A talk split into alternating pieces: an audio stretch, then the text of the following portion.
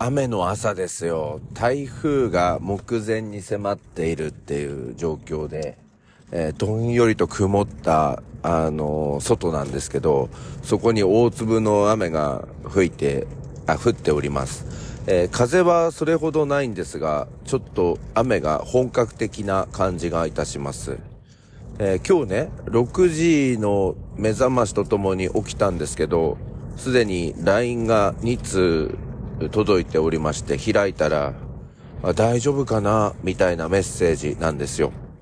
あの、うちの学校の、まあ、先輩の先生なんですけど、まあ、その、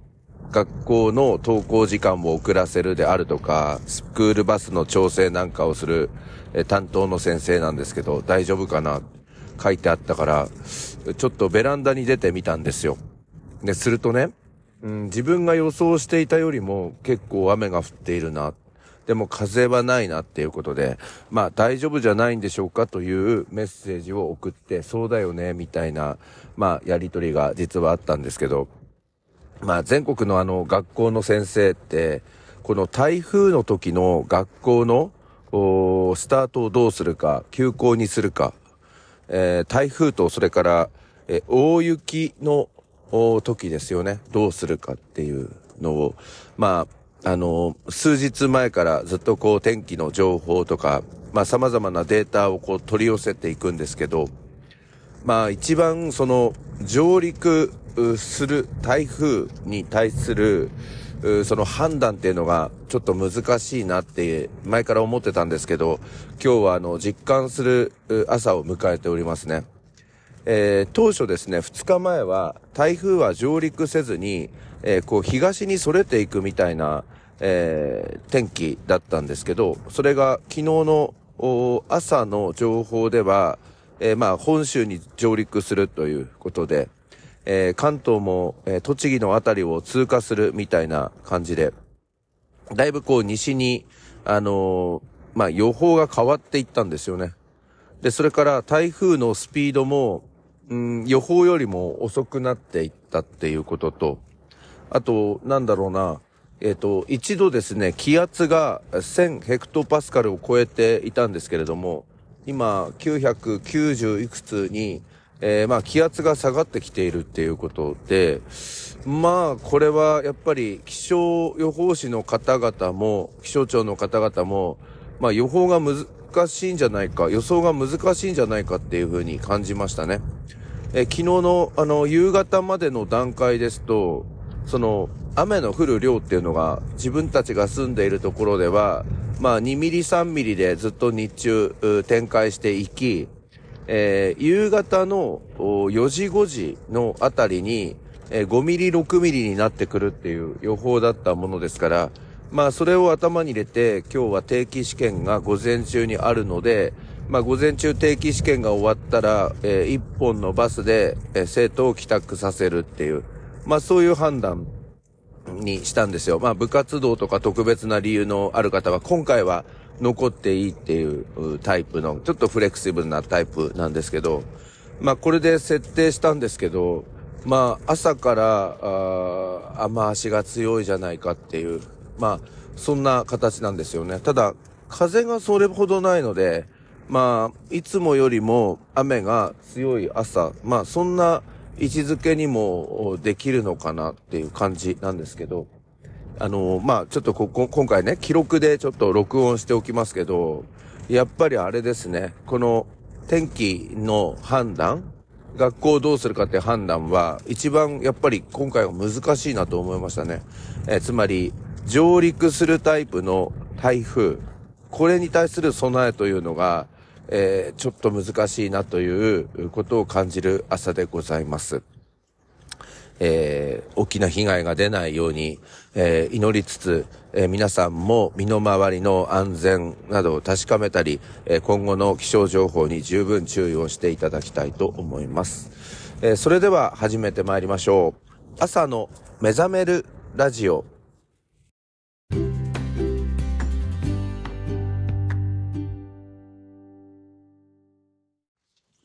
ここここここここ。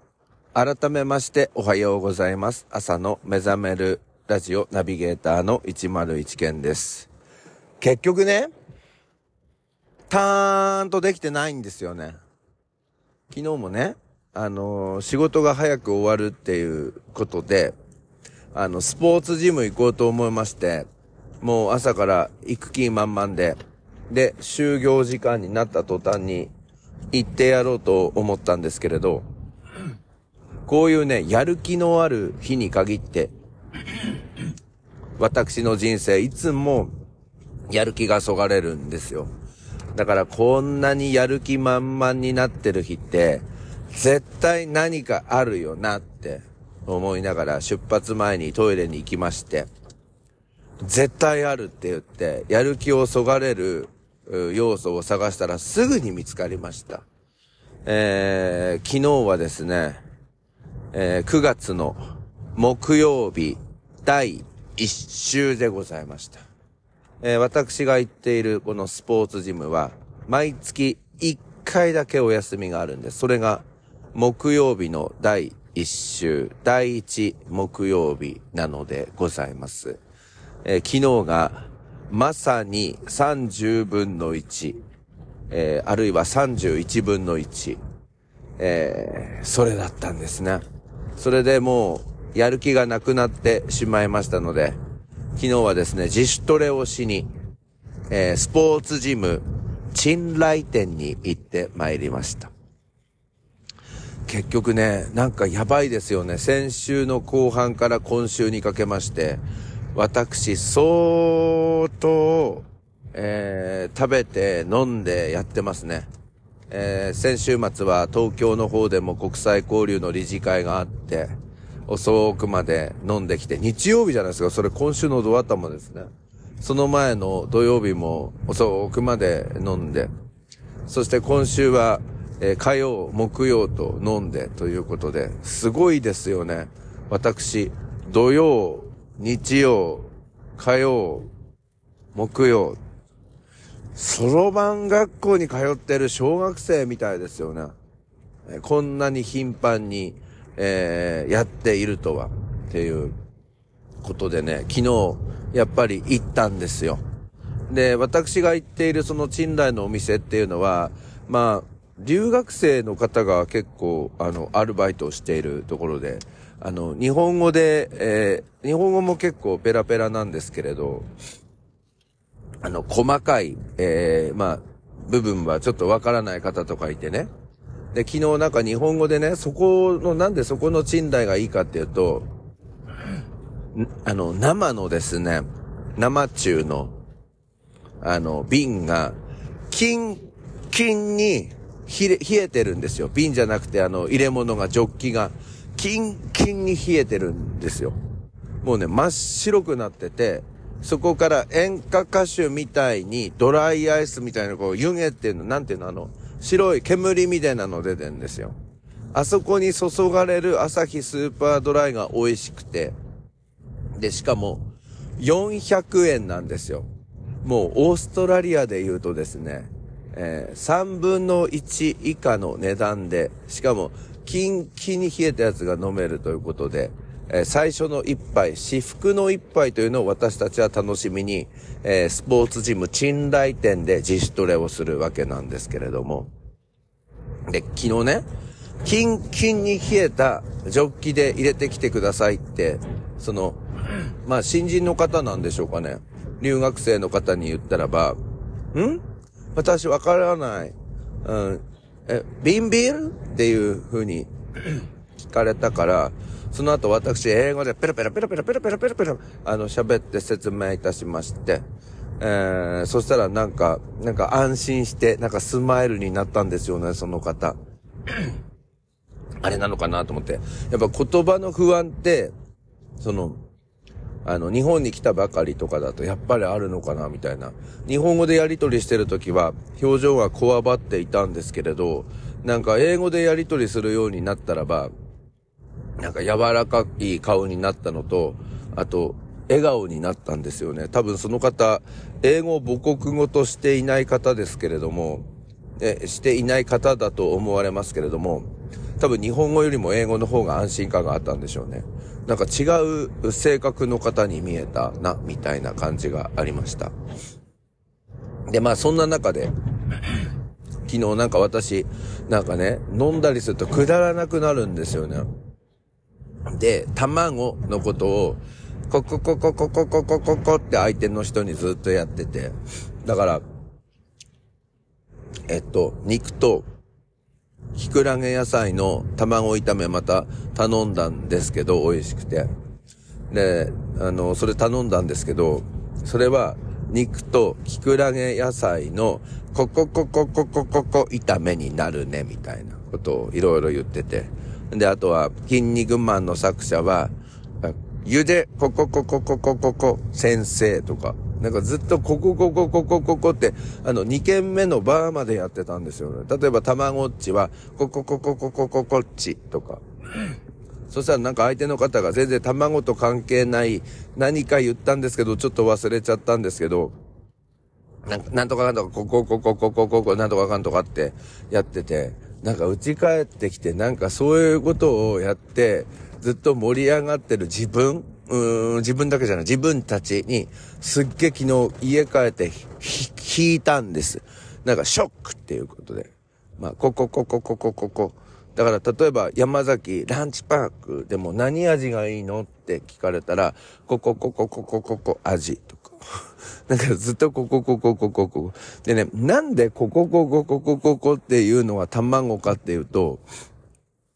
あの、私、あの、小学校の頃、なんか親戚の家に、あの、外国人の方が、なんか仕事で来てたんですよ。で、うん、なんかな、日本語があんまりこう、まだ、あの、わからないっていう方で、なんかいつもそのジェスチャーと、うん、なんだろうな、雰囲気で、こう、やりとりしてるんですよ。だだから、うんと、出川ジャパニーズみたいな方がいて、やっぱ交流するのすごい楽しかったんですけど、その方なんかね、夜食食べるのが好きなの。で、夜食は、えっ、ー、と、カップヌードルとかカップラーメンとか食べるの好きなんですけど、なんかね、そこに、あの、ここ、ここ、ここ、ここ、あの、入れるの好きなんですよ。卵。卵を入れてこう、混ぜるみたいな。わかりますよね？この、いい感じ。チキンラーメンじゃないんですけど、で、結局なんだか知んないんですけど、その方、あの、ケンボーって俺のこと言うんだよ。ケン、おう、ケンボー。ここ、ここ、ここ、ここ買ってきてって。俺いつもパシられてたんですよね。今思うと。で、おだちんもくれなくて、いつもなんか遊びに行くと、だから俺、英語とかに興味があったから、その方英語圏から来てたから、だから英語喋りたくて行くと、県、ここここここここ、買ってきてって言われて、ここここここここってわざと俺言って、エッグって言ったらイエスって言うんですよ。だからもうその方はいつも頼むとき、エッグ買ってきてって言えばいいのに、ずーっと、ここここここここって言うんですよね。で、自転車で行ける範囲ですごい田舎だったんですけど、コンビニめいたところがあるんですよ。完全にコンビニじゃないんですよ。なんかガソリンスタンドとかも隣についてて、しかもなんか酒屋もやっててみたいな。で、しかも花も売ってるし、野菜も売ってるし、みたいな。で、そこ卵売ってたんですけど、なぜか卵は、ヨードラン光しか売ってないっていう。あの、ヨードラン光ってわかります？あの、コクが3.5倍ぐらい、あの、通常の卵よりよりもありまして、値段が高いんですよね。350円。けどね、当時ね、卵の値段ってね、100円台だったんですよ。通常の卵。あの、6個入りで。6個入りじゃ12個入りとかかなちょっとわかんないですけど、100円台。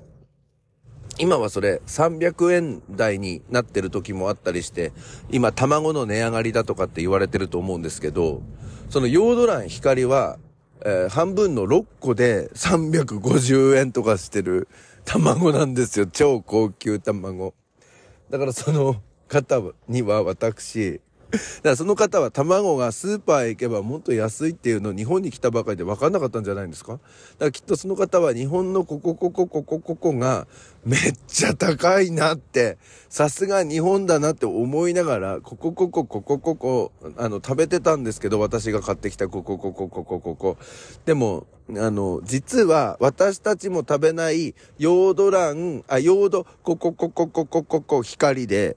あの、高いっていうやつだったんですよね。で、その方いつもその、ヨードラン、あ、ヨードランじゃない、ヨードココココココココラン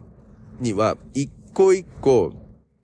ヨードココココココココ光のシールが貼られてたんですよ、殻のところに。だ高級だからじゃないですか。その方ね、ずっとね、そのシールをね、あの、その方の部屋の、あの、テレビの枠のところにずっと貼っていました。なんかちょっとそういう、ここここここここの昔のことまでちょっと思い出してしまった昨日だったんですけど、えー、っと、何が言いたいかっていうと、今卵の値段が上がっちょるっていうことですね。それから私、ヨードココココココココ、あの、光あの、食べたことないんですけど、なんかちょっと試してみたいかなっていう感じもいたします。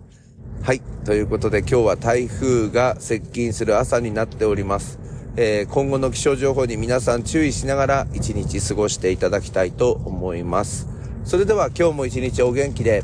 いってらっしゃい。